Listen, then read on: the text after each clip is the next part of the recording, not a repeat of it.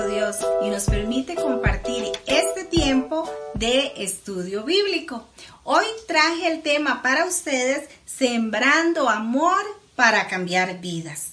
Qué importante, ¿verdad? Es un tema sumamente relevante para nosotras, las madres, las hermanas, las hijas, súper aplicable a nuestra vida. Y sabe, lo primero que tenemos que entender es el significado de la palabra amor. El amor verdadero es una cualidad de Dios. Si usted y yo no tenemos a Cristo en nuestro corazón, no vamos a poder amar a otros de la manera en que nuestro Señor Jesús nos pide que lo hagamos. Dios es amor, hermana. Recuerde, tal vez usted dice, uy, qué difícil, yo no puedo amar a otros como Dios lo pide. Bueno, Él es la fuente inagotable de amor, la fuente que nunca se acaba. Para sembrar amor es importante estar seguras de que estamos entendiendo cómo es que nuestro Dios nos ama a nosotros y cómo Él pide que nosotras también le amemos. Bueno, nuestro amor hacia Dios debe ser lo más importante.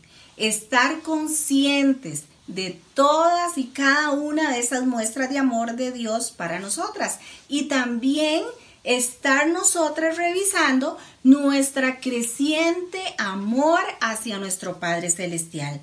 Si yo estoy descuidando mi relación con el Señor, si no estoy yendo a orar, si no estoy leyendo mi Biblia, si no estoy asistiendo a mis cultos de mi iglesia en la forma en que sea que se estén presentando en este momento, pues estoy descuidando mi relación con el Señor. Ahora, quiero mostrarle unos versículos que nos arrojan un poco de luz en cuanto a el amor nuestro hacia nuestro Padre Celestial. Dice Mateo 22, 37. Jesús les dijo, amarás al Señor tu Dios con todo tu corazón y con toda tu alma y con toda tu mente. Sé que este es un versículo conocido para muchas de nosotras. También Deuteronomio 6:5. Amarás a Jehová tu Dios de todo tu corazón, no un pedacito, de todo tu corazón, de toda tu alma, y aquí nos agrega algo diferente, y con todas tus fuerzas. Ahora, en estos dos versículos encontramos tres partes muy importantes, ¿verdad?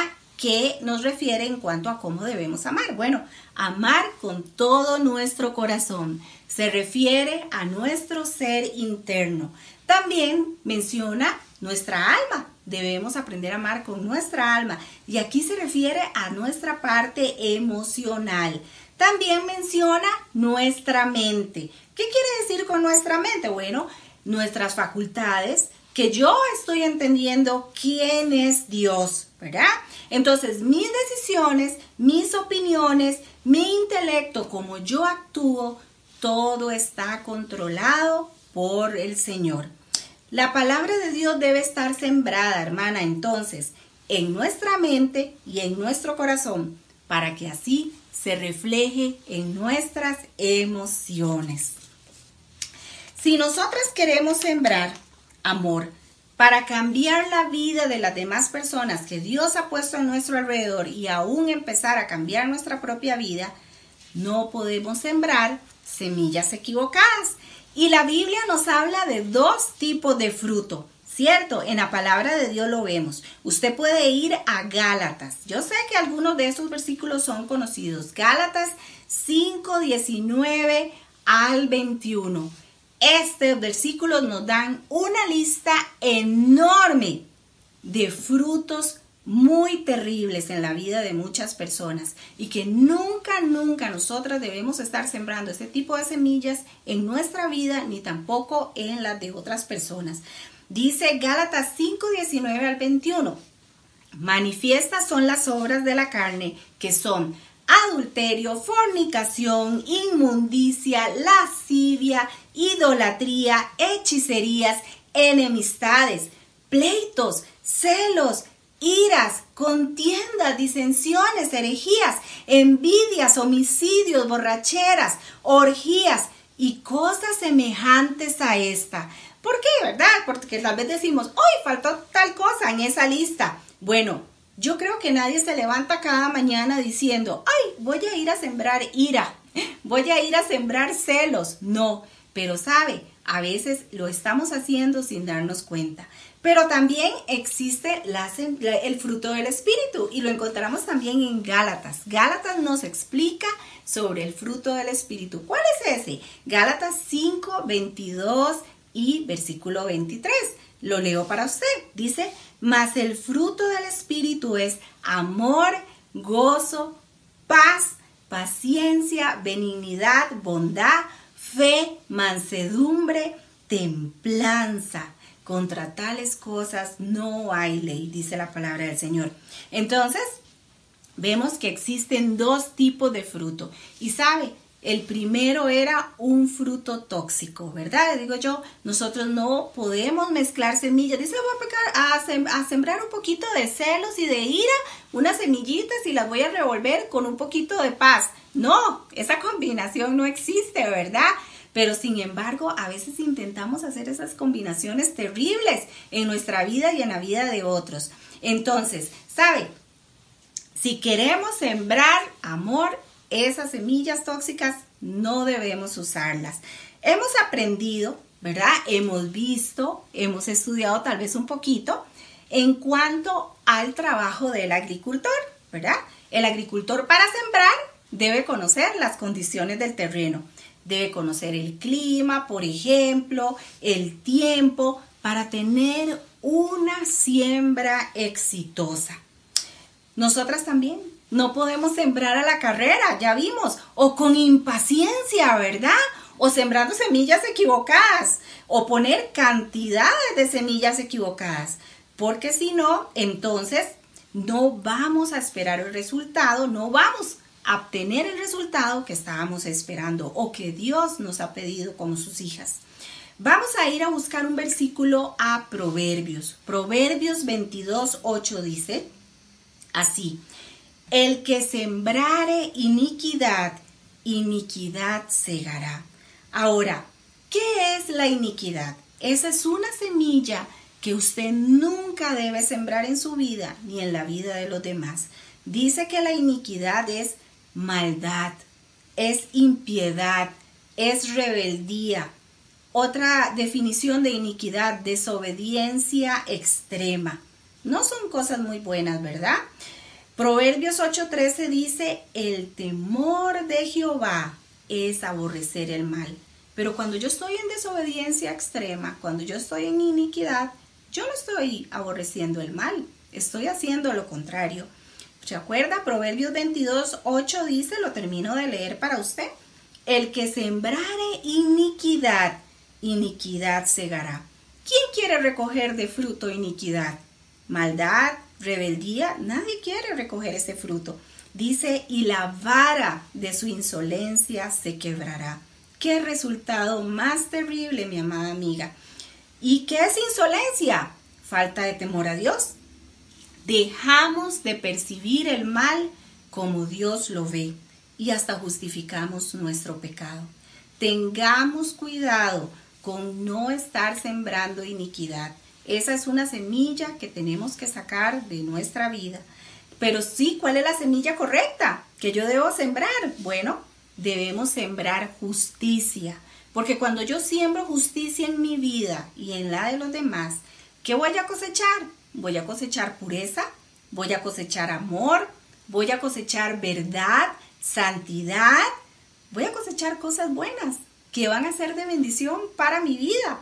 Proverbios 11.8 dice lo siguiente, vamos a ir al libro de Proverbios. Proverbios 11.8 dice, el impío hace obra falsa, mas el que siembra justicia tendrá galardón firme. Ese fruto a mí me encanta, ¿verdad? Galardón firme. Me dice que voy a recibir un premio que es eterno. Porque ¿qué, ¿qué es lo que ofrece este mundo?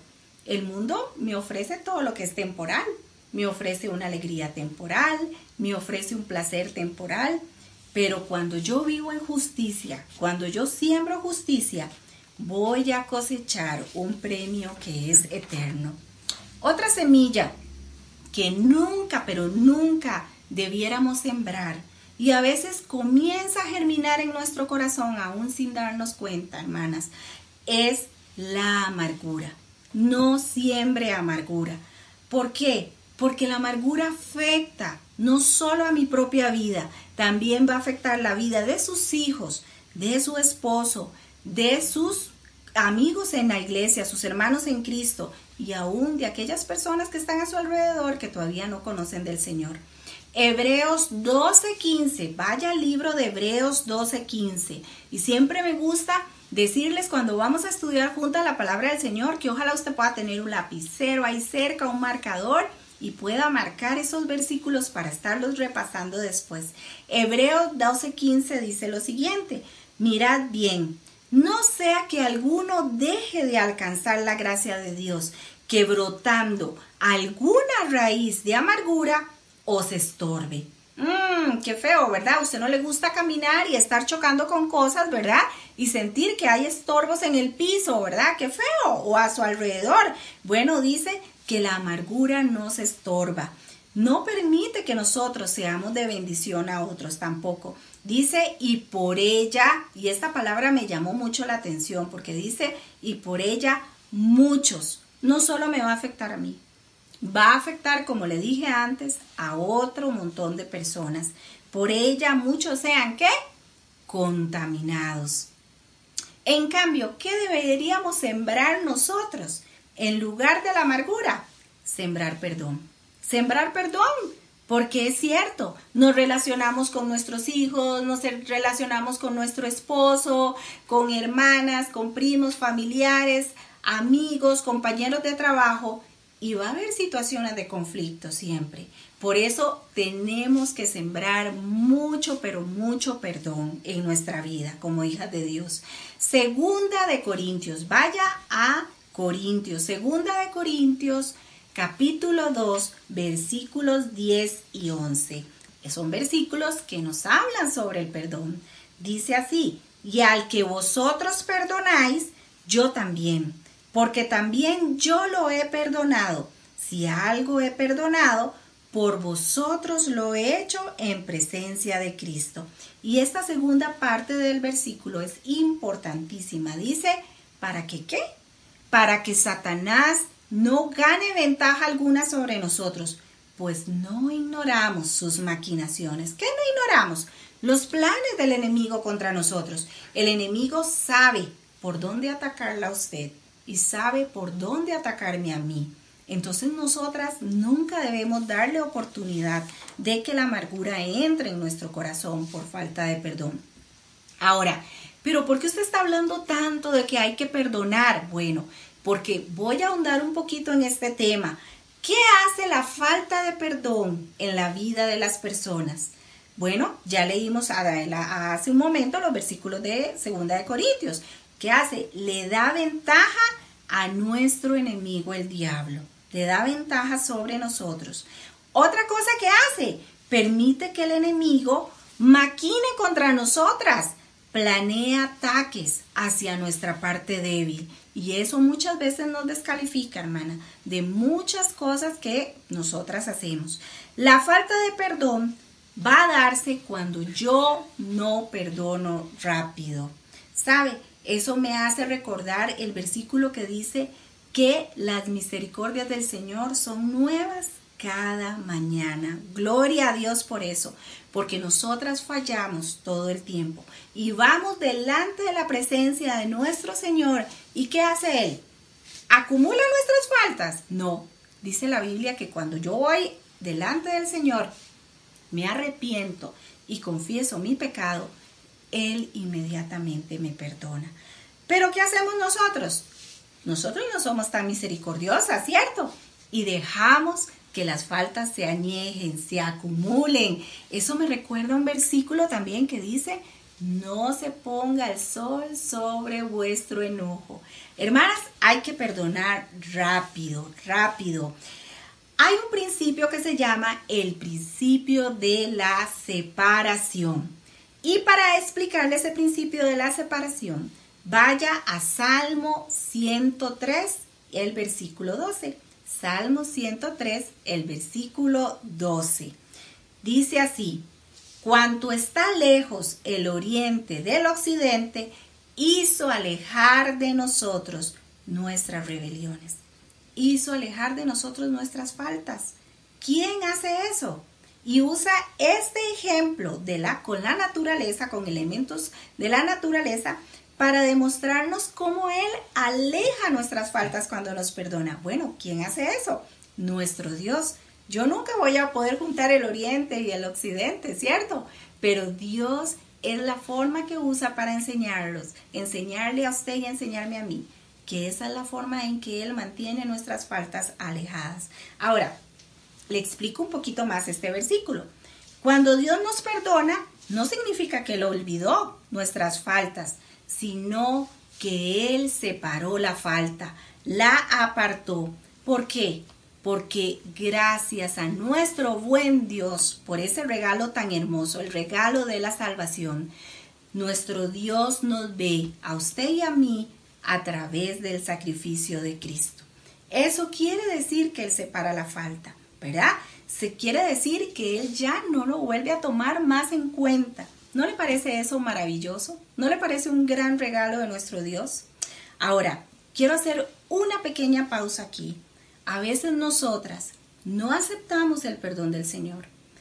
Todas hemos cometido errores y a veces vivimos recordando esas faltas, esos errores que nosotras hemos cometido, esas malas decisiones que ya sabemos que nuestro Señor nos perdonó. Si usted ya ha ido delante del Señor y ha confesado su pecado, va arrepentida y confiesa su pecado, ¿qué dice la Biblia? El que confiesa su pecado y se aparta, alcanzará misericordia. Usted debe aprender a vivir como una hija de Dios perdonada y dejar atrás eso y restaurar su vida y seguir adelante.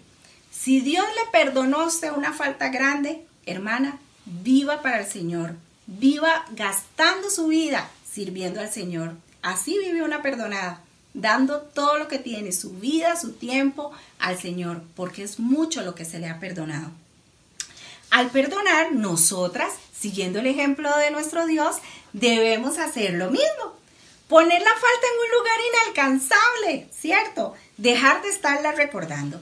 Y a veces me topo con amigas, con hermanas en Cristo, que me cuentan algo que alguna persona les hizo, les ofendió, les maltrató, y por eso no han pedido perdón, no han podido perdonar y hasta se llenan de amargura.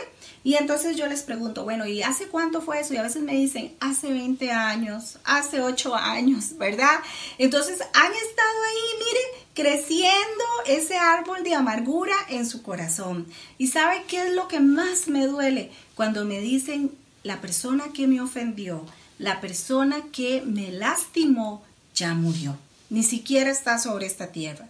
Y eso me duele porque ¿cómo es posible que tanto tiempo, tanto tiempo, esa amargura ha estado creciendo en su corazón? Hay algo que nosotros llamamos, mi esposo y yo, el círculo de la falta de perdón. Y hoy quiero explicarle un momentito, ¿verdad? ¿Cómo es que se instala la amargura en la vida suya y en la mía si no tenemos cuidado? ¿Cómo es que toma el control de nuestra vida y comenzamos a afectar a otros, como vimos ahora, a afectar a muchos, ¿verdad? Bueno, déjeme decirle que primero da pasos lentos. La amargura no se instaló de ayer a hoy, sino que sigue todo un proceso para llegar a instalarse en nuestra vida en forma de amargura. Y nosotros a eso le llamamos el círculo de la falta de perdón. ¿Cómo comienza? Bueno, la amargura comienza con una molestia, con una molestia, con algo que alguna persona, ya sea un ser querido, un conocido o alguien que usted tal vez ni siquiera conoce, ¿verdad? De así, de forma personal, le hizo o le dijo. Comenzó con una molestia chiquitita, pero esa molestia después se va convirtiendo en enojo. ¿Y sabe cómo, cómo yo lo puedo ejemplificar, el enojo? Bueno, es como cuando a usted se le mete una astillita en el dedo es tan chiquitita, tan chiquitita y a veces puede pasar hasta dos días que usted no se ha dado cuenta que usted tiene esa astilla, pero usted pasó su dedo por alguna superficie y, ay, sintió una molestia, sintió algo que le dolió, algo que no es parte de su cuerpo, no es parte de su dedo. Bueno, la molestia es como una pequeña astilla, ¿verdad? Entonces, el enojo, y ahí va comenzando a quedarse, comenzando a infectar. Si usted no quita esa astillita, se va a infectar y va a doler más, ¿verdad? Entonces, ¿cómo se refleja ese enojo? Se refleja a veces en mi cara, se refleja a veces en mi tono de voz, en mis actitudes. Entonces, esa molestia se convirtió en un enojo que comenzó a doler y ese enojo se convierte en reclamo. Ya, mire, vamos escalando, ¿verdad? Y el reclamo, ¿cómo se da a veces? A veces se da por indirectas, ¿verdad? A veces se da más bien por directas, diría uno y son como dardos que estamos lanzando a las otras personas. Usamos frases negativas a través del reclamo para demostrar desaprobación hacia la persona que nos hirió. Del reclamo pasamos a algo muy terrible, pasamos a la ira. Y a la ira actuamos así porque estamos ofendidas. ¿Y qué hacemos? Nos distanciamos de esas personas, nos volvemos frías con el ofensor y buscamos cualquier forma para herir a la otra persona con lo que nosotros decimos y lo que hacemos. Es totalmente intencional. De la ira paso al resentimiento. Qué terrible, hermana, el resentimiento. Vea como algo tan chiquitito ha escalado hasta llegar al resentimiento. Paso recordando lo sucedido. Nosotros le llamamos a eso rumiación, ¿verdad? y lo recuerdo con dolor, lo recuerdo con enojo, lo que me dijo esa persona, lo que me hizo, cómo me hizo sentir en ese momento. Y ese pensamiento está ahí llenando mi cabeza. Del resentimiento paso al odio.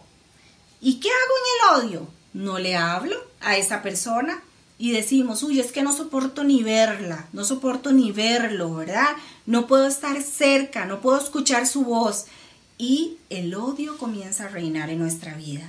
Por último, tenemos el fruto de la amargura. Ahí terminó nuestro círculo del perdón. Qué duro, con la amargura. Y en la amargura es cuando yo comienzo a afectar a mis hijos, ¿verdad? Comienzo a afectar al resto de mi familia.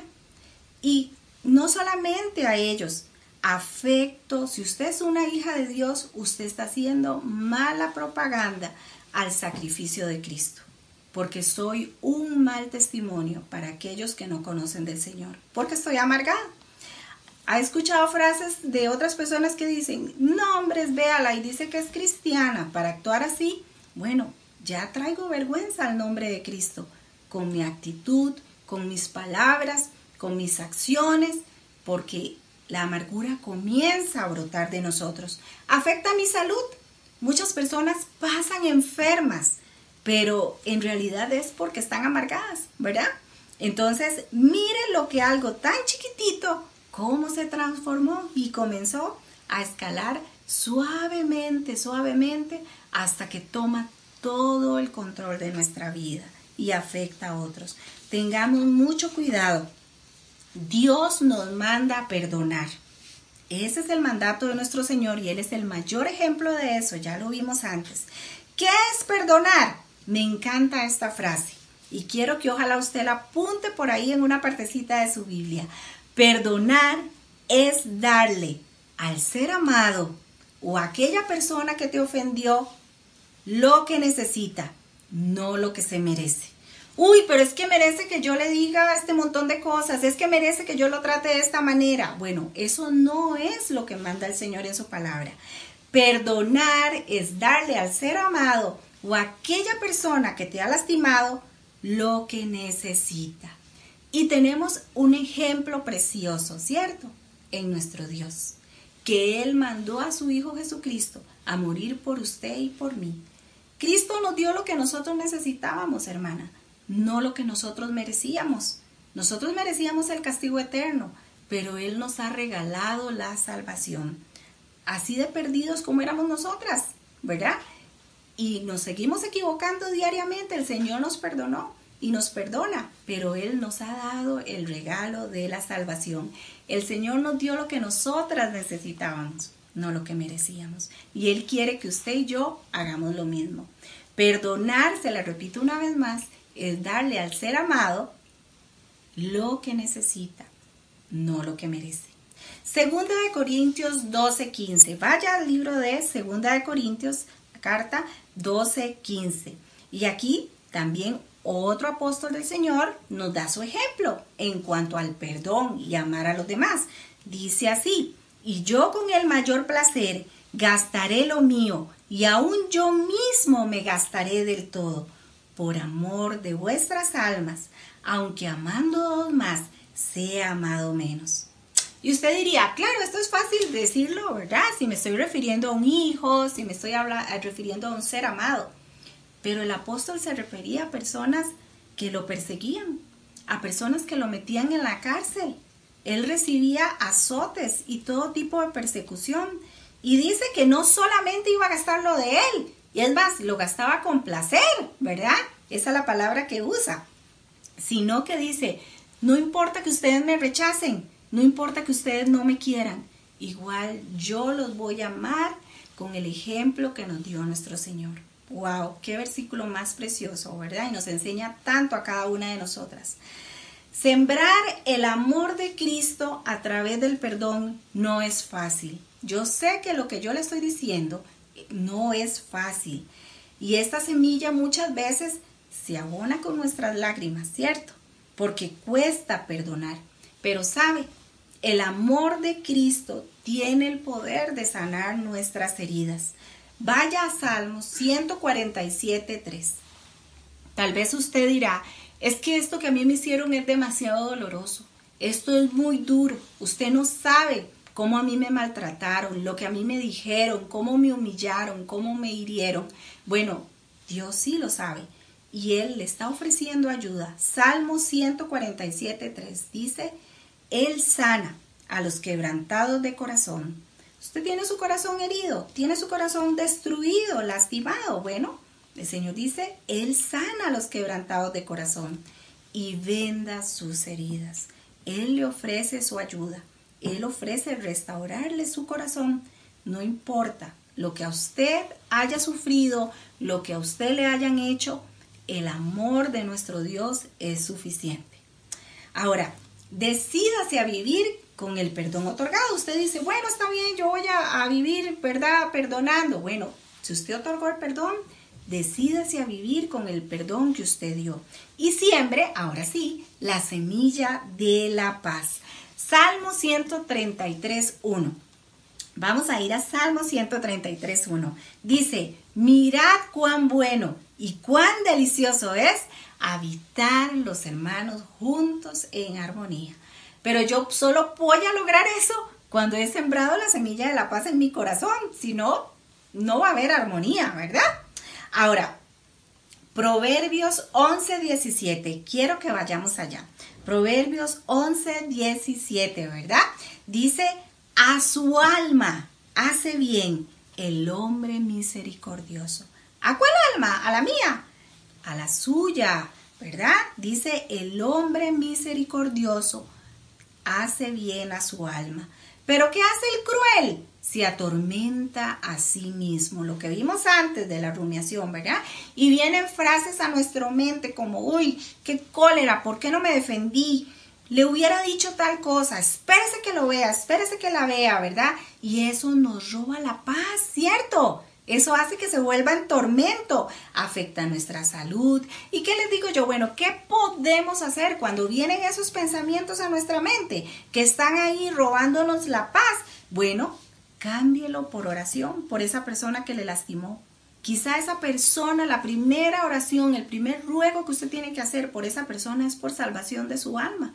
Quizás es una persona que ni siquiera ha entregado su corazón a Cristo. Entonces, comience a orar por la salvación de esa persona si no es salva o por la restauración de su vida. Cambie esos pensamientos por bendiciones. Esas palabras duras que vienen a su cabeza por bendiciones para esa persona que le hirió. Ese es un excelente ejercicio. Perdone como la única vía para amargarse. ¿Cuál es el antídoto para no amargarse? El perdón. Ya vimos una serie de versículos, ¿verdad? El perdón es el único, la única solución. Perdone como la única vía para traer bien a su alma. Eso nos enseñó Proverbios 11, 17. Y perdone como la única vía para vivir en paz. En paz con usted misma y en armonía con los demás. Decídase a vivir con el perdón otorgado, le decía antes. No pierda de vista que su falta de perdón afecta a otros, como vimos anteriormente, a la familia, a la iglesia. La falta de perdón afecta la salvación de otros, a los inconversos, por su mal testimonio, por su comportamiento. ¿Por qué? Porque si usted pierde de vista que la amargura es como un veneno letal, hace falta muy poquito, muy poquito para afectar a otras personas que están a nuestro alrededor y a nosotras mismas. La semilla de la amargura brota a través de nuestra boca. Es fácil darse cuenta cuando una persona está amargada, ¿verdad? Porque ese fruto malo, tóxico, va a salir por su boca. Vaya a Santiago 3.6. Santiago 3.6 dice lo siguiente. Yo sé que usted lo ha leído antes. La lengua es un fuego. Dice, la lengua es un mundo de maldad. ¿Cuál lengua? La suya y la mía, si no está controlada por el Señor. La lengua está puesta entre nuestros miembros y contamina todo el cuerpo e inflama la rueda de la creación y ella misma es inflamada por el infierno. Y a veces permitimos, porque estar llenas de amargura, por estar llenas de enojo, de resentimiento, que nuestra boca se vuelva un lanzallamas e eh, comenzamos a herir con nuestras palabras a todas aquellas personas que están a nuestro alrededor. Por eso le digo que la amargura va a brotar a través de nuestra lengua. Y cuando está mal usada nuestra lengua, ¿qué dice la Biblia? Es un mundo de maldad. Que Dios controle nuestras lenguas para que salga dulzura, porque sí puede brotar totalmente lo contrario a la amargura puede salir dulzura, puede salir bondad, bendiciones que van a beneficiar y edificar a los que están a nuestro alrededor. Que Dios nos haga sensibles al poder que tienen nuestras palabras, porque son semillitas que estamos sembrando de bendición o de destrucción en la vida de los que están a nuestro alrededor. Vaya a Colosenses 4.6. Colosenses 4.6 dice, sea vuestra palabra siempre con gracia. Dar nuestras palabras, que nuestras palabras sean un regalo, un regalo que bendice a los demás, sazonada con sal, para que sepáis cómo debéis responder a cada uno. Vea qué versículo más lindo. Ahora, ¿qué otra cosa sí podemos sembrar nosotras? Siembre la palabra de Dios porque dice la Biblia que la palabra de Dios es verdad, nos limpia también. Ahora, qué hermoso usted, yo no sé si ha tenido la experiencia, yo sí, de poder sembrar la palabra de Dios en un hijo, en una hija, en un nieto, en una amiga, en una hermana y ver esa cosecha, verles crecer como árboles que dan fruto. Es precioso. Bueno, primero, para hacer eso, para ser efectiva, la palabra de Dios debe ser mi delicia. Yo debo conocerla bien para así poder enseñarlas a otras. Y quiero que vaya a Salmos capítulo 1, versículos 2 y 3, para explicar un poquito mejor este punto. Salmos capítulo 1, versículos 2 y 3 dice así, sino que en la ley de Jehová, ¿en cuál es la ley de Jehová? La palabra del Señor, la Biblia, está su delicia. La palabra de Dios primero debe ser nuestra delicia para que nos transforme a nosotras, nos cambie y nosotros poder sembrar la palabra de Dios en otros. Dice, yo me pongo a pensar en una delicia y de una vez se viene a, a mi mente mi chocolate favorito. Yo no me lo como a la carrera, yo me deleito en ese chocolate, lo disfruto y me lo como despacito y lo quiero rendir un montón. Bueno, Así debemos hacer con la palabra del Señor, aprender a disfrutar cada uno de sus versículos, cada una de sus frases, de sus promesas, todo lo que Dios ha dejado en ella para nosotras. Dice, y en su ley medita de día y de noche. Así evitamos estar pensando en las cosas malas que nos han herido, que nos dijeron, que nos hicieron otras personas. En lugar de estar teniendo esos pensamientos, mire, dice la Biblia, medite en mi palabra, de día y de noche. Y aquí usted va a recoger algo muy beneficioso. Dice, será como árbol plantado junto a corrientes de agua. ¿Sabe qué hace la amargura? La amargura nos seca, nos seca totalmente y no nos permite llevar fruto por la falta de perdón. En cambio, cuando yo me deleito en la palabra del Señor, voy a ser como un árbol plantado junto a corrientes de agua un árbol que está verde, que está fresquito, ¿verdad? Y no solamente eso, da su fruto en su tiempo. Y la Biblia dice, el Señor en su palabra, que quiere que nosotros llevemos mucho fruto. Pero si estamos amargadas no vamos a llevar nada de fruto, ¿verdad? Entonces dice, da su fruto en su tiempo y su hoja no cae. Y todo, dice, todo lo que hace prosperará. La gracia, el favor de Dios va a estar con usted, hermana, y conmigo. Hermanas, sembramos todos los días, todos los días, ya sean semillas malas, como vimos antes, como la falta de perdón, el enojo, ¿verdad? También vimos que podemos estar sembrando iniquidad si no tenemos cuidado. Sembramos muchas semillas, pero también sembramos semillas buenas. Y sembrar la semilla correcta conlleva sacrificio, conlleva constancia, fe, esperanza. ¿Qué tipos también de semillas nosotras estamos llamadas a sembrar en nuestro tiempo? Bueno, la semilla de la salvación. Nos queda poco tiempo. Tenemos que asegurarnos que aquellos que están a nuestro alrededor han tomado la mejor decisión, han aceptado a Cristo como su Salvador. Si usted es mamá, Usted tiene que estarse asegurando que sus hijos ya aceptaron al Señor y aquellas personas que Dios ha puesto a su alrededor. Siga orando por ellos, siga invitándolos, no desmaye. Que la semilla del amor de Cristo gobierne en todo lo que nosotras hagamos cada día. La forma en que hacemos nuestra vida de iglesia debe estar impregnada por el amor si queremos cambiar vidas a través del amor. Nuestro matrimonio debe estar siempre, mire, sembrando bastantes semillas de amor, semillas de perdón. La crianza de nuestros hijos, hermana, es diaria, es 24/7 y no hay días feriados. Siempre como mamás estamos sembrando. La manera en que nos conducimos con aquellas personas que no conocen de Cristo, en su trabajo, en el lugar donde usted vive. Primera de Corintios 16, 14. Ojalá usted pueda aprenderse este versículo. Es un versículo chiquitito, pero nos recuerda lo que hemos estado aprendiendo hoy sobre el amor. Primera de Corintios 16, 14. Todas vuestras cosas sean hechas con amor. Todas, todas, desde que usted se despierta en la mañana hasta que usted se acuesta. Todas vuestras cosas sean hechas con amor. Y sabe, Recuerde sembrar la semilla de la justicia, la semilla del perdón, la semilla de la paz y, por obvio, la semilla del amor, que es lo que estamos viendo. Ese amor que brota de nuestro Señor Jesucristo, el mayor ejemplo del amor perfecto. Vamos a orar.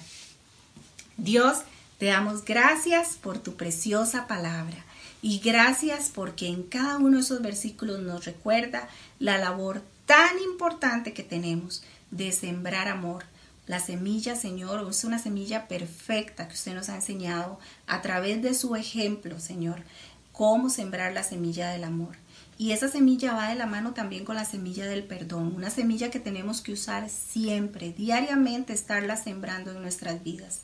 Padre, ayúdanos a recordar cada uno de estos, versículos y aquellas hermanas, Dios, que han descubierto que hay raíces de amargura en su vida, Señor, que sean valientes, Señor, que sean fuertes y que acudan a usted, Señor, para poder quitar ese fruto malo que han dejado, Señor, que germine en sus vidas, ese tipo de semilla inconveniente. Y que esa semilla, Señor, pueda ser cambiada, que usted pueda sanar esos corazones, como dice su palabra, vendar esas heridas y restaurar esas vidas.